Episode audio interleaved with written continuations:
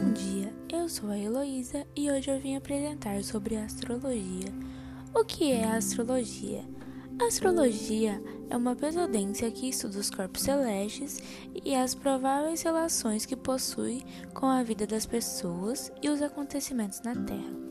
A raiz etimológica dessa palavra se originou a partir da junção dos termos gregos astrons, que significa estrelas ou astros e logos, que quer dizer estudos. Assim sendo, a astrologia seria inicialmente conhecida como estudo das estrelas. Os astrólogos, indivíduos que praticam a astrologia, utilizam informações sobre as posições dos planetas dos sistemas solares, constelações e demais movimentos dos corpos celestes para supostamente prever o futuro ou traçar um perfil sobre a personalidade das pessoas.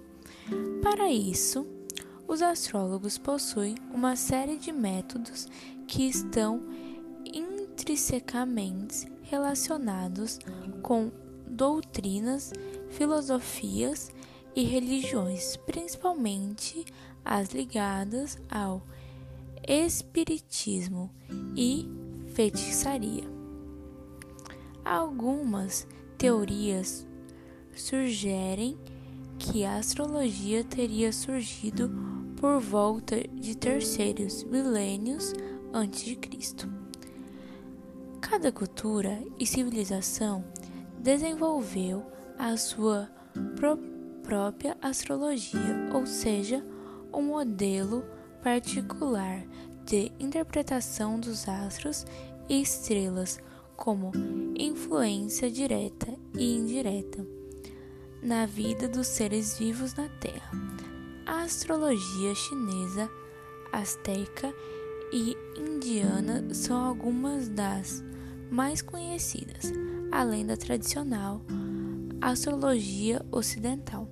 Porém, a partir de um estudo mais aprofundado, surgiram diversas ramificações da astrologia, como a astrologia transpessoal ou astrologia psicológica, por exemplo, signos e horoscópios.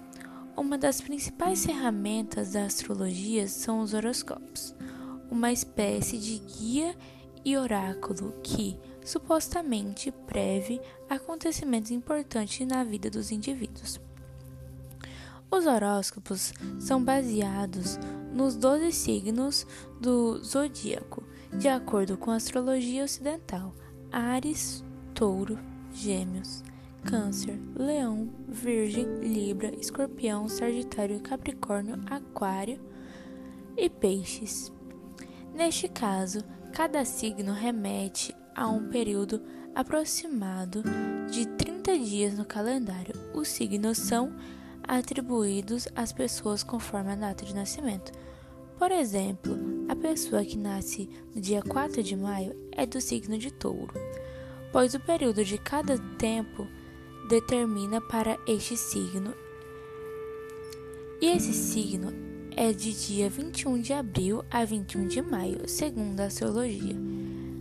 Cada signo do zodíaco é baseado em uma constelação que podem ser observadas da Terra a olho nu durante o céu noturno. O mapa astral. O mapa astral é um nome dado para o estudo detalhado sobre as condições e posições de todos os corpos celestes no momento do nascimento de uma pessoa.